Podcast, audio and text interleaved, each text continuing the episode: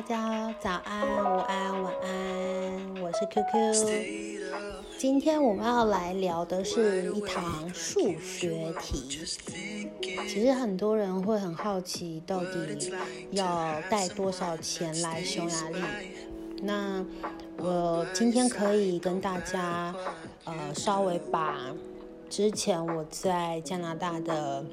收支状况，然后跟匈牙利这边的生活基本开销来做一个比较。为什么可以做比较呢？因为现在加币惨跌嘛。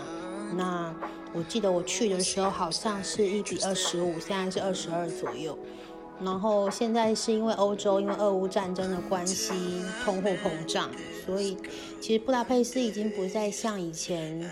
所谓人家说的那种购物天堂，或者是很便宜的国家了。我这次有很深刻的感受，我觉得在这边的中餐跟加拿大已经差不多了。那当然，呃，我也突然间不小心的发现，好像现在突然间这两个国家。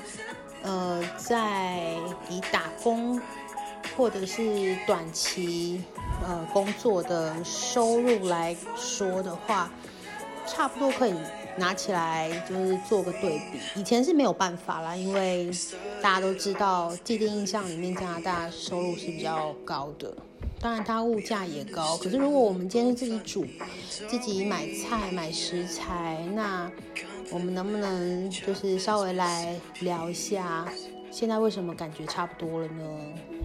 好，那稍微跟大家说明一下，当时候我在加拿大的时候，我待两个地方，一个是 A B 省，一个是 B C 省。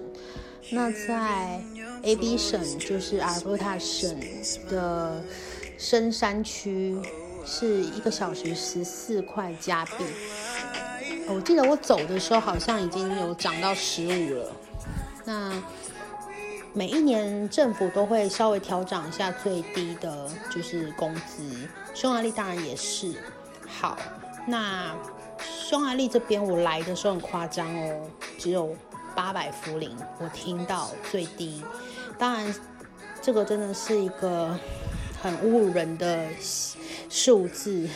而且是出自很有名的公司。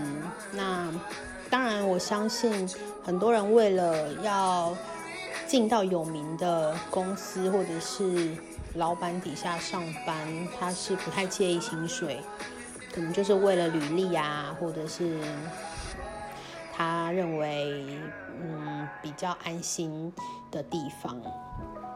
那我们现在大概都有一千五以上，一千五福林是多少呢？如果以打八折来说说的话，大概就是台币一百二。那现在台湾好像是一六八了嘛，所以还是稍微低一点啦。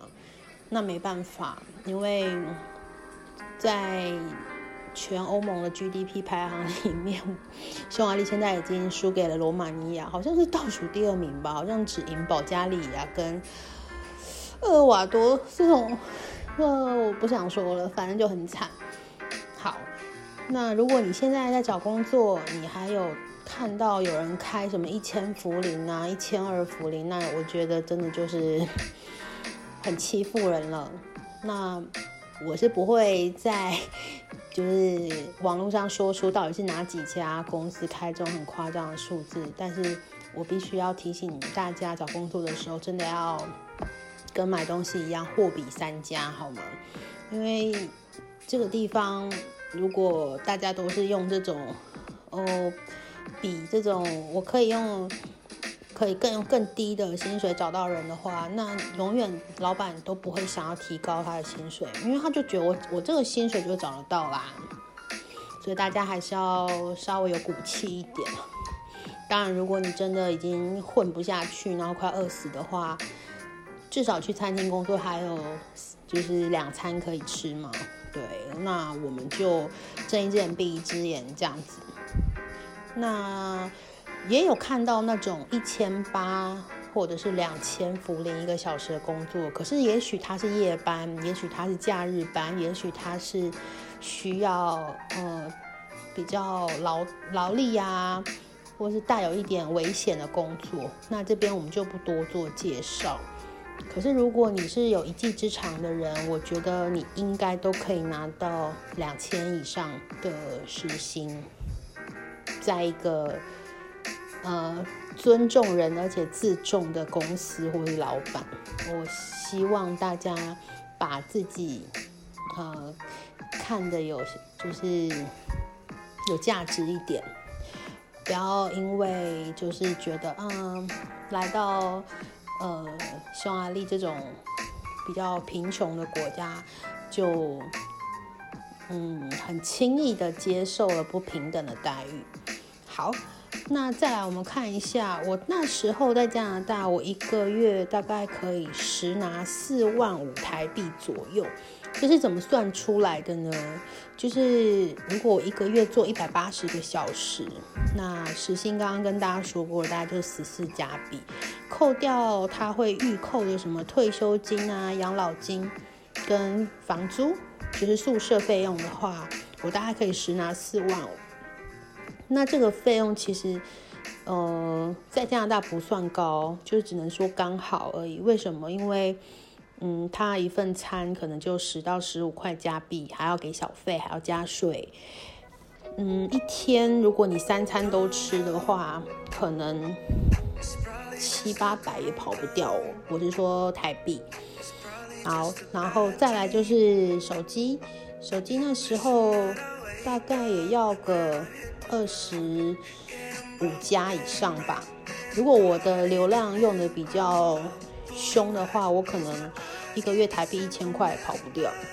好，再来是车票。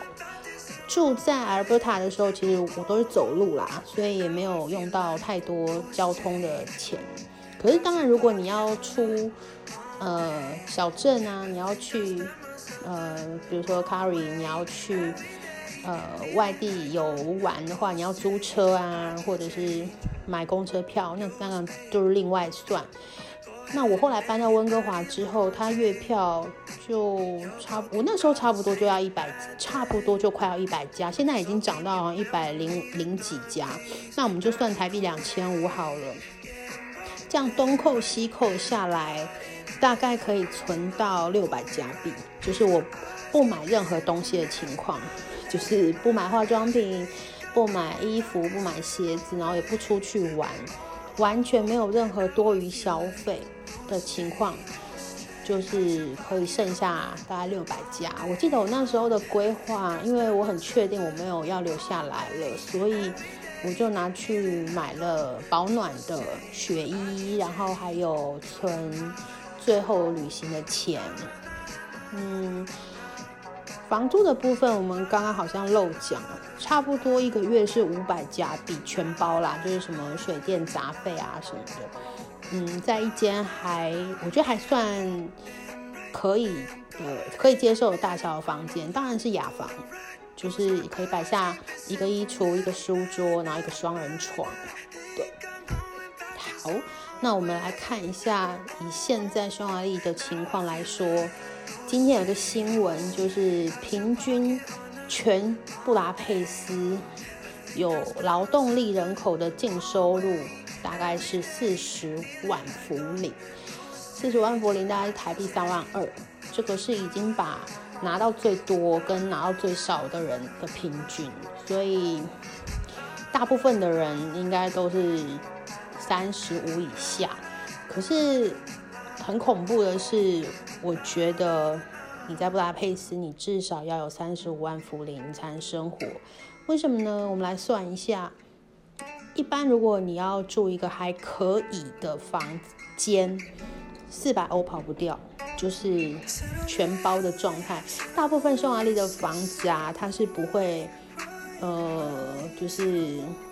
冬天嘛，他怕你一直开暖气，电费会爆掉，所以他不可能让你全包，很少全包，除非那个房子就是很冷门啊，租不出去啊，或者是房东他嗯供暖系统比较省，他才会有可能是全包的。那水也没有，就是花什么钱，所以还好。最恐怖的就是暖气费、煤气，就是瓦斯。那我们就算我们住一个很普通的房间，也不是在什么市中心的，呃，就是高级住宅区，全包大概至少也要十五万福林，也就台币一万两千五左右好了，就这样算。那他的呃薪资里面当然会扣掉一些，就是像医保费啊，然后退休金、养老金这些。所以我现在想的就是实拿到手，就是如果公司有帮忙负担的话，这一块就不用管了。但是如果你自己要在台湾保生根保险，或者是在当地买医疗保险，这个是另外的费用，也不便宜。嗯，像我在台湾买的保险，生根一整年大概就要一万出头。那当然就是看每个人保的额度不一样。如果是当地的医疗险比较完整的，一年可能也要三万左右的保费，就台币大概一千欧这样子。嗯，不然的话，其实如果在欧洲有医疗行为的出现，可能会让你破产。对，不输给美国。好，那再来我们讲到伙食，为什么我说刚现在突然间这两个国家可以拿出来比了呢？因为现在布拉佩斯一个便当就两千五福林，已经从我知道的一千福林涨到两千五福林了。那当然，你说我可以不要吃中餐啊，我可以自己煮啊。对，你可以自己就是买鸡胸肉啊，或者是每天吃生菜沙拉，或者吃汉堡，或是自己做做饭。可是。那是以前，现在我们做饭的钱其实都不是贵在食材，而是贵在能源。所以不管你是用火啊、明火还是用电磁炉，其实都是一样，就加一加，其实并没有比外面便宜多少。好，那如果一个饭盒是两千五福林，大概是八欧好了，那一餐大概就两百块台币。如果吃三餐，那我们就算一天五百块台币好了。好，车子月票是九千五福林，也就是台币大概八百块左右，这个倒是蛮便宜的，而且它是什么交通工具都可以坐，所以我还蛮建议大家就是可以买月票。当然，有些人他觉得我喜欢走路，我不太喜欢坐车位。不太常坐车，那他就可以买单次票。可是我觉得，我每次只要想到我可能上车的时候会忘记打孔啊，或者是忘记带啊，我就觉得会被查到，罚个一万六福林就很不划算，所以干脆就每个月就乖乖的在手机 app 上面买月票这样子。嗯，好，这样子扣下来之后呢？哦不，匈牙利不能用扣的，因为每个人薪水的情况不一样，所以我先用加的好了。把这些基本的开销加起来，大概需要三万块台币。那就是稍微再紧一点的话，就是三十五万福林了。所以现在的嗯新人来到这边找工作，不管是什么类型的工作。一定要争取有三十五万福林以上，因为我刚来的那一年，我的第一份工作，他开给我的价钱就是三十五万福林。但你要想，现在什么都 double 涨了，现在应该要有七十万。但那时候我记得三十五万福林的工作，它是一个礼拜只休一天，所以我觉得。如果你要休两天、三天的话，可能当然就拿不到这么多。但是如果是正常来说的话，现在不可能再开三十五万以下薪水了，因为这个就是我刚刚说的没有基本道德可言的雇主跟公司，所以大家。也许你不知道你最高可以拿到多少，因为我也不知道你的能力值到哪里嘛。那你至少要知道，应该不可以低于一个数字以下，因为那个真的就是压榨。好，那这样子下来的话，以我现在状况，我也是一个月差不多可以存到六百欧左右。那六百欧就看自己怎么运用啊，就嗯想去旅行就当旅费，那想投资就当理财的基金，那想做医美或者是想学呃欧洲的人文艺术呃才艺啊，去健身啊，请教练上课啊，学语言。的学费，这些其实都是呃可能会有的开销。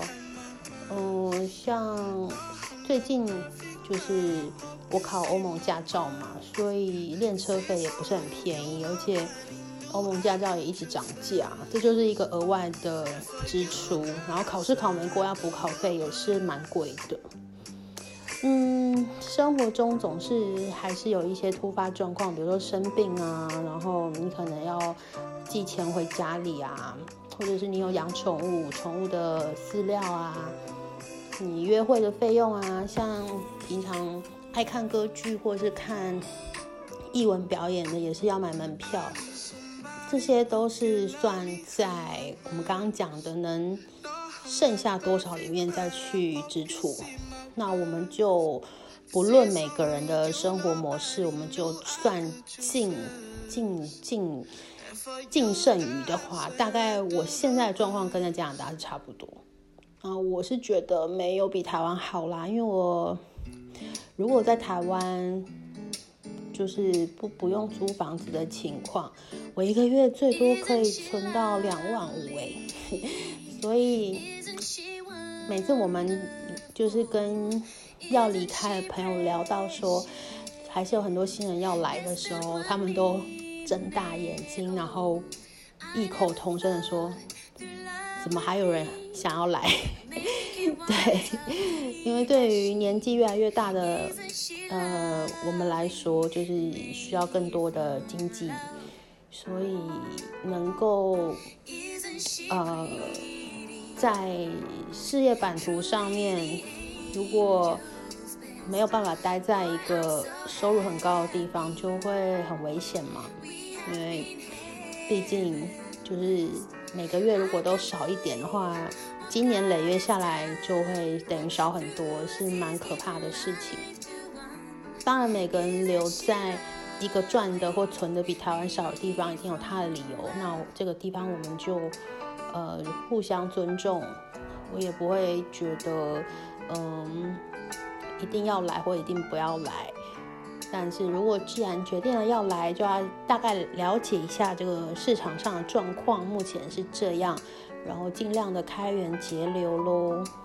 那我们之后可以再跟大家聊一聊，就是比如说换汇啊，然后，嗯。学一些呃语言方面的话题。好，那今天大概就先到这边。我还是想要重申，就是嗯，每个国家都有它的好跟不好，当然互相比较没有什么意义。可是如果你是一个很踏实在生活很。就是着重在规划未来的人，我相信金钱这个东西对你来说是非常重要的考量之一。嗯，我今天做这一集，并不是想要去呃觉得哪一个国家呃比较呃可以轻松的过日子，或是比较艰难的过日子。呃，我们。只是突然间觉得，哎，好像我我刚好待过的这两个地方，居然可以达到一个平起平坐的地位了。但我们不是论他的国家福利或者是环境，就是单纯论工作这个状况的话，怎么突然间觉得，呃，剩下墙差不多哎，这样子，然后好像呃一个一个便当的钱好像也差不多，就是吃起来都很心痛的价格啦。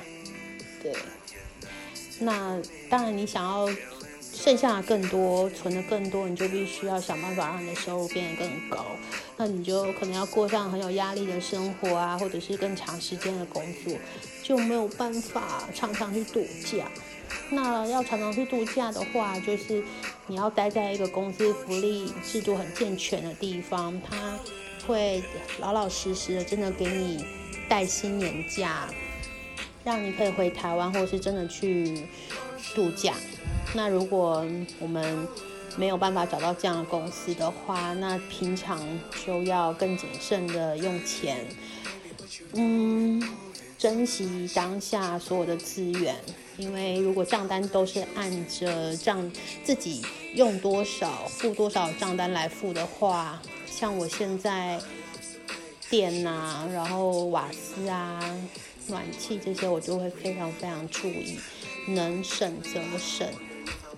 对大家如果有在关注欧洲呃民生新闻的话，就知道整个欧洲能源都是很可怕的涨翻天。好啦，那我们今天就聊到这里。如果你有什么问题，可以在赖让我知道，或者是嗯想听什么样的分享，也可以给我一些建议。那我们就可以随时都来聊。那就先跟大家说拜拜啦，下集见。